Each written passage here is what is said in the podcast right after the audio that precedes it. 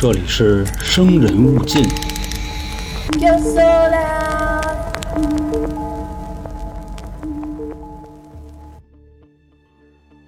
一九九二年，在美国的夏威夷州发生了一起丈夫误杀妻子的事件，而这位丈夫呢，还是一名警察。当时啊，这个案子迅速轰动了整个夏威夷州，民众呢纷纷上街游行，声讨办案者徇私舞弊、沆瀣一气。不过啊，在警方看来，就算是有所怀疑，也拿不出相应的证据。最后呢，也是实在没办法了。从几千公里以外的康涅狄格州，把著名的神探李昌钰博士给喊来了。随后呢，事件也发生了转机。那这个案子啊，到底是意外还是谋杀呢？李博士又是怎么查的呢？且听咱们今天的故事：夏威夷雨夜车祸。来了，朋友们，欢迎收听由春点为您带来的《生人勿近》，我是本台杀人放火讲解员老杭。本期节目呢，应该是咱们今年最后一期节目了，因为这个上线的时间啊，十二月三十号。那如果您不是粉丝团的用户呢，解锁的时间应该是一月六号。所以在这儿呢，老杭代表春点所有主播啊，对各位朋友表示感谢，谢谢您一直以来的支持。咱们呢又携手走过了一个年头，也是希望在新的一年啊，春点可以和各位共同进步。咱们呢都越来越好看，越来越富裕啊！大家一起往前走。那说完这个吉祥话呢，就小小的打一个广告啊，今年最后一次了。你像咱们现在啊，这个精品付费节目，就那些上不去平台的啊，少儿不宜的，这现在都有什么呀？就稍微的介绍一下。目前啊，有点从那个大尺度啊，慢慢变成知识付费那路子了。之前啊，你像说过什么歌厅啊、小粉灯啊，就什么探店之类的。后来啊，就上升到什么字母啊、绿帽啊、就捆绑啊，就这类学术的东西。反正啊，也都是电视台不让播的。收听的方式呢，您可以关注 NLR 啊春点，进去之后呢就可以找到了。另外啊，这里边还有进群的方式。那说完这个啊，咱们也别废话，直接进主题。那刚才说了啊，这个案子叫雨夜车祸，时间呢是一九九二年猴年。说在这个十一月二十七号的晚上，这天呢还是美国的感恩节，人十一月第四周的星期四嘛。当然咱们这边啊就已经是礼拜五了。就说在这个老美啊阖家团圆的日子，夏威夷的警方呢接到了一个报案，当时报警的这位啊从电话里还能传出一点哭腔，就呵呵呵就这样。接警的说：“你先别哭呢啊，怎么了？有事说事呗，我可没工夫听你哭。”那对面这位呢就说话了啊：“您好，警官，刚才啊我媳妇儿让车给撞了，现在呢这人快不行了啊，你们赶紧过来救救她吧。”位置啊，就在夏威夷乞劳亚火山啊一段公路旁边。你像他说的这个乞劳亚火山啊，各位可能不知道在哪儿啊，但是挺威风的。这算什么呢？就是一个活跃度特别高的火山啊，有事儿没事儿就给你喷一下子。我记着，就是前几年的时候在《荒野求生》里边就看过这地方啊，就贝爷在那个岩浆里烤扇贝，就这么一地方。不过呢，咱们今天说的这事儿啊，跟火山倒没什么关系。再说回来啊，就这接警的这位呢，一听。哦，车祸还快不行了，那就给你叫一救护车呗！啊，直接就给联系了。因为当天啊，接了无数个关于车祸的报警电话。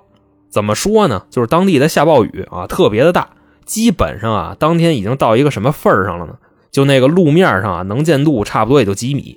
那转过头来呢，就问这报案的啊，就说那怎么撞的呀？啊，你给我稍微描述一下前因后果，方方面面的。结果报警这哥们儿来句什么呢？就撞我媳妇儿的呀，不是别人啊，就是我自己。主要啊是这个能见度太低了啊，真没瞅见就撞上了，而且呢还压过去了。接警的说：“那行吧，啊，我给你安排附近巡逻的，以最快的速度到你那儿。到时候啊，你跟他把这个细节再说一下。”差不多呢，过了那么一小会儿，外派的警察啊，就是根据接警中心给的方位就到这块了，把车一停下就瞧见了啊，主要是那地方也挺偏的，路上也没有什么车。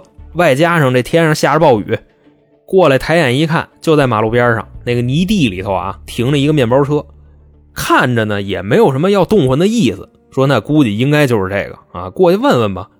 走到这车的后边啊，拿手摸了一下这个后尾灯啊，这时候呢，通过这玻璃啊就能看见面包车里边啊后排有两个人，一男一女，什么模样呢？这个男的啊，浑身上下已经湿透了，在车里这么坐着啊，脸上那表情呢变颜变色，就看着应该是挺着急的。那这女的呢，躺在腿上啊，身上盖着一块毯子，而且从这个毯子的边缘附近啊，你可以看见正在往外慢慢的渗血。那这警察啊，再往这女的脸上一瞧，吓一跳。怎么说呢？这个女人的嘴啊，就剩一半了，上边啊还在，下巴磕子没了。当时车里这男的啊，看见警察来了，就赶紧就下来了。他跟他说：“就您好，警官啊，我报的警，你快救救他吧，就我媳妇快不行了。”警察说：“你也先别着急啊，这救护车呢已经在路上了，接警中心呢已经给你报了，马上就到。”说：“那就跟我先聊聊啊，就这怎么回事啊？”接警中心说：“这人是你撞的，那你撞他干嘛呀？”这哥们说：“呀，是这么回事啊，我也是夏威夷的警察，我叫麦森。那这块好好说啊，不是麦森啊，是麦森。说我怀里这位啊是我媳妇儿，本身呢今天是感恩节。”我们商量着就出去潇洒一下啊！听说郊区有一足疗倍儿棒，说过去捏捏。结果开到这片地方的时候啊，我们俩因为点小事在车里骂起来了啊！差不多就就骂的 fucking 带啊，就就 son of a bitch，就就这词儿骂的，反正挺难听的。赶上我媳妇这人呢，还是一暴脾气啊！我心说这才哪儿到哪儿啊，她受不了了，直接啊一摁 F 从这车里窜出去了，就应该算是跳车了吧。当时的这个车速啊，差不多有个二十迈啊，因为这个天儿暴雨，能见度实在是太低了，就开的特别慢。估计啊，这个人应该是没事反正我一瞅这个，你说这不较劲吗？啊，我当时开着车我也没停，直接就往前走了。大概啊，我开了得有个一两分钟，冷静下来了。我说我就再混蛋啊，我也不能给我媳妇扔荒郊野地里啊。外加上啊，这个大雨天他怎么回去呀？所以啊，我就掉头回去找他。当时呢，也挺着急的啊，这个车速就提上来了，大概有个四五十迈。结果开了啊，也就几十秒，我就感觉我撞上一东西，而且还压过去了。开门一看啊，被撞这人就我媳妇儿。当时呢，我就傻眼了，赶紧给我媳妇儿抬到车里，我就报警了。在车里边啊，我媳妇儿还跟我说话呢，啊，说亲爱的，我不怪你。如果有来生，我还要嫁给你啊！说完就就晕过去了，整体就是这么一个经过。反正当时说完这堆啊，还没等警察说话呢，救护车来了，啊啊啊停这儿了。大夫什么的呢，拿着担架就下来了，走到这个面包车跟前看了一眼里边这人，不好意思，我们来晚了啊！这位已经死半天了，没戏了，那就准备后事吧。反正当时这话一出来啊，报警的这位麦森。直接啊，就嚎啕大哭，这样，旁边那警察，行行行行行，等会儿等会儿等会儿，我刚才啊听你说了这么半天，我觉得这事儿应该没有这么简单。就算说啊，咱们是同行，你也是警察，对吧？我也得秉公执法。这个麦森呢，听完这番话啊，特别的配合，就带着哭腔啊，行，我跟你们走。那现场这警察呢，直接就叫支援了。一拨人啊，给这个肇事的麦森带回去问话。那另外一波呢，就直接封锁现场啊，还得把这个尸体啊跟这个面包啊给拉回去。到了警局呢，就开始审讯呗。啊，麦森呢，就是把刚才说的那番话又来了好几遍啊，前因后果，为什么撞死自己媳妇？那负责审讯的警察呢，反正一听啊，跟刚才那反应差不多啊，就乐了，说兄弟，你这编的，这你自己信吗？我干警察这么长时间了，就没遇上过这事儿。你不也警察吗？你怎么想的？你编这么一故事？这麦森说呀：“如果你认为我是编的，你随便查，反正啊，现在我媳妇已经死了，怎么判我，我都认头。”听他说完这个，问话的警察一分析啊，说我刚才听你这个描述啊，有一个细节，就是你跟你媳妇儿在车上发生了争吵啊，就 mother fucking 带啊，就 son of a bitch。那具体啊，你都骂这么难听了，你俩因为什么对骂呀？总得有个理由吧？这麦森啊就说这事儿吧，还真有点难为情。之前呀，我跟我媳妇感情可好了，但是最近啊，我老觉着她不对头，怀疑她外边有人了。大丈夫难免妻不贤子不孝，我甚至都怀疑这孩子不是我自己的，所以我就跟我媳妇说嘛，哪天去趟医院啊，玩一亲子鉴定。而且一九九二年那会儿这技术刚兴起来，咱玩一新鲜的。谁知道说完这话啊，我媳妇急了，然后我们俩对骂呗，什么难听说什么。最后啊，他一摁 F 从这车里窜出去了。反正在这个警局里边啊，往后你甭管怎么问，全是这一套词儿。所以现在啊，这个案子就算是搁这儿了。后来啊，通过警方的这个分析或者是调查，发现麦森这人的口供啊，几乎就是在放屁。首先啊，这个死者的父母，也就是麦森的岳父岳母啊，询问他们的笔录，跟麦森说的完全不一样。这老两口子就表示啊，自己这闺女经常跟他们说，特别后悔嫁给麦森这个人，并且呢，他们之前还离过婚，只不过后来又复婚了。最后还说什么呢？经常能在女儿身上发现啊，有不同程度的伤，就那种淤青之类的啊。问他怎么回事，他也不说。所以啊，我们就特别怀疑啊，麦森这个人家暴，经常打我们闺女。所以警官啊，你们一定不能放过他。我们就不信这个事儿是意外。那警察呢？听完了这个啊，说的有点意思，起码能证明啊，这个麦森的话里他是有漏洞的。所以说呢，继续查啊，应该就能给他办了。后来呢，又走访了麦森他们家的邻居啊，说的基本上也差不多，就是这两口子成天打架，经常动手。所以麦森说的那个啊，就是我们之前感情特别好啊，完全就胡说八道。反正后来啊，过了几天啊，这帮调查员呢都回了警局，拿着这些笔录呢，就接着跟麦森聊啊。你会发现什么呢？没用，就这一套嗑。那意思啊，就是我们感情不好，他们说了不算，因为他们都是外人啊。死的人是我媳妇儿。当时你去听他这个话啊，思路非常清晰啊，说的一点毛病都没有。因为啊，从这个法律的角度上讲啊，两个人结婚了以后，最亲近的人啊就是伴侣。因为父母都得往后排，你像为什么有一方死了，第一继承人是另一半？没听说过谁家爹妈优先继承的吧？啊，这一个道理。那这帮警察呢，一分析啊，根据现在手里的这个线索啊，没戏，因为啊，就只是怀疑，并没有任何的证据。不过啊，这个话又说回来，刚才咱们提过啊，这个嫌疑人麦森他也是一个警察，而且呢，已经当了十四年了，反侦查能力啊，自然没得说。如果他真的是谋杀，他会这么设计吗？有毛病啊！自己开车撞死自己媳妇儿，然后编一堆这模棱两可的理由。所以这时候啊，参与调查的一部分人就有点动摇，心说不会真这么巧吧？如果是这样的话啊，那谁都没辙。反正目前来看啊，唯一没有确认的就是法医那边的尸检，就跟这麦森说啊，你先别着急呢。这个事儿啊，到底是怎么回事？法医那边会给出结果。咱们呢，等拿到了法医的报告，一切就齐活了。等于说啊，现在所有人能做的唯一一件事，就是等着这个尸体的验尸报告。没过多一阵子啊，法医把这个报告开出来了。这上面呢，大概就是这么写的：说这个死者的死因啊，是由于头部受损导致的死亡。另外呢，说死者的这个下巴磕子啊，被汽车的底盘给刮掉了。胸腔呢也有大量的出血，所以啊，这个结果与车祸的说法基本吻合。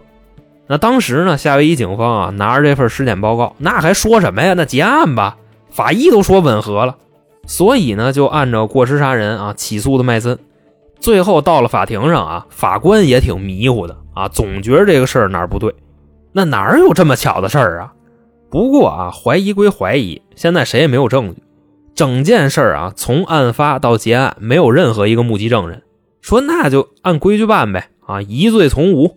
后来啊，经过这个陪审团的讨论啊，最后的判罚结果是什么呢？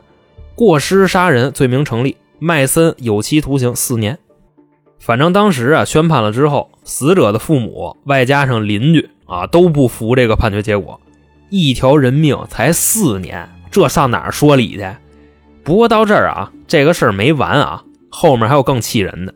就说这个麦森啊，不是被判了四年吗？但是一天监狱都没蹲，那怎么回事呢？就是交了一笔保释金，直接就放出来了。那大家肯定会说，凭什么呀？对吧？花钱就能出来呀？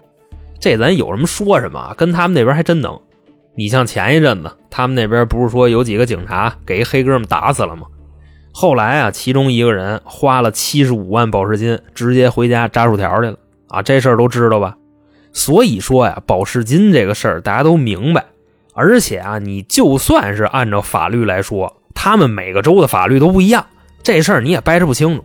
你就让他们闹去吧，啊，这边当街给人打死，转过天来啊，几个黑哥们上那个奢侈品店留言购，反正咱就说这意思啊。那现在呢，咱往回拉一把，就接着说这个麦森啊，这个人呢，已经通过合法的手段放出来了。那他出来以后，第一件事干嘛了呢？就是把他妻子的遗体领走，给火化了。当时啊，这个死者的父母也是一万个不同意。那意思啊，不相信自己的女儿是意外死的啊，还想接着上诉，让法医呢重新验尸。但我前面不都说了吗？啊，这个夫妻在法律的意义上啊是最亲近的人，所以呢，麦森对自己媳妇尸体的这个处理啊是有决定权的。你像人家父母怎么反对啊，他不管，拉到火葬场就给炼了。那这父母呢也没坐以待毙，之后的日子啊一直在找媒体、找记者，就报道这个事儿。想方设法的让更多的人知道啊，就这个案子怎么查的啊，最后的判决结果是什么样？也是通过这老两口子不懈努力啊，外加上他们遇上一个刚毕业的实习记者啊，这个事儿就成了。那我为什么要强调刚毕业实习呢？因为咱们所有人啊，在步入社会之后，最有梦想的阶段就是刚毕业那会儿，所以你们就琢磨啊是不是这道理？那这位年轻的记者呢，也挺争气的。真的就是按自己家的事儿就那么办的，那这个案子啊，前因后果，这个办案流程全给报出来了。说当时的这个民众啊，购买了当天的《夏威夷风情晚报》啊，看完以后就都知道这事儿了。说怎么着啊？世间还有如此的冤假错案，这准是你们沆瀣一气、徇私枉法了吧？所以大家啊，现在就开始干嘛了呢？自发的组织游行。那这个事儿啊，你说它的引爆点是什么呢？首先啊，第一个，丈夫开车撞死了自己的妻子，判了一个过失杀人。那第二个呢，就是这个丈夫的身份啊，是一个警察。第三啊，交了一份保释金，直接放出来了，没坐牢。那你说啊，这整个一套活下来，搁谁谁能不急？所以大家听完了以后啊，就直接就炸了啊！这个在夏威夷卖海鲜的也不捞了，卖水果的也不去了，沙滩上啊有好妞都不看了，纷纷啊举着大牌子上街示威游行去了。不过他们游行的时候啊，看大标语好像不止这一个事儿。说这个夏威夷的警方啊，之前也有好多这种类似的陈年旧案啊，都没破呢，那就一块跟着闹。另外说啊，还有一帮起哄的，你像他们那个举牌子的啊，那标语上写什么的都有啊，不光是针对警方的，甚至啊，已经乱到一个什么地步了呢？就打一比方啊。有的牌子上面写着啊，说夏威夷这个菠萝不甜，要求农业部门负责人辞职。还有呢，说夏威夷这个咖啡不好喝啊，咖啡豆种的太次，要求土地部门负责人辞职。就等等一系列啊，当时这个一九九三年三月份，整个夏威夷这块乱了套了。说后来啊，这个夏威夷的警方一分析，说这个事儿的导火索啊，还是那个麦森跟他死去的媳妇闹的。如果想平息当地居民的这个愤怒啊，那就只能重启对这个案子调查。那你要是不重启呢，就闹你呗！你们不尊重民意呀！回头啊，只要是穿着警服上街，就让人啐一身黏痰啊，那谁都别好。但你要是重启调查呢，也需要做出不小的妥协啊！为什么呢？因为之前的这个案子啊已经结束了，判完了。现在如果重启调查的话啊，那就证明我们之前错了。所以啊，这个决定对于警方来说啊，也是挺跌份的。但最后呢，确实是承诺了当地民众啊，重新彻查这起案件。估计啊，就是上边就州长什么的啊，施压了，那意思啊，这个维稳工作这块一抛析呀，啊，那你们行不行啊？警察局长说，那维稳呗，啊，重新查呗，反正已经里外不是人了。那当时做完这个决定之后呢，就要琢磨从何查起了。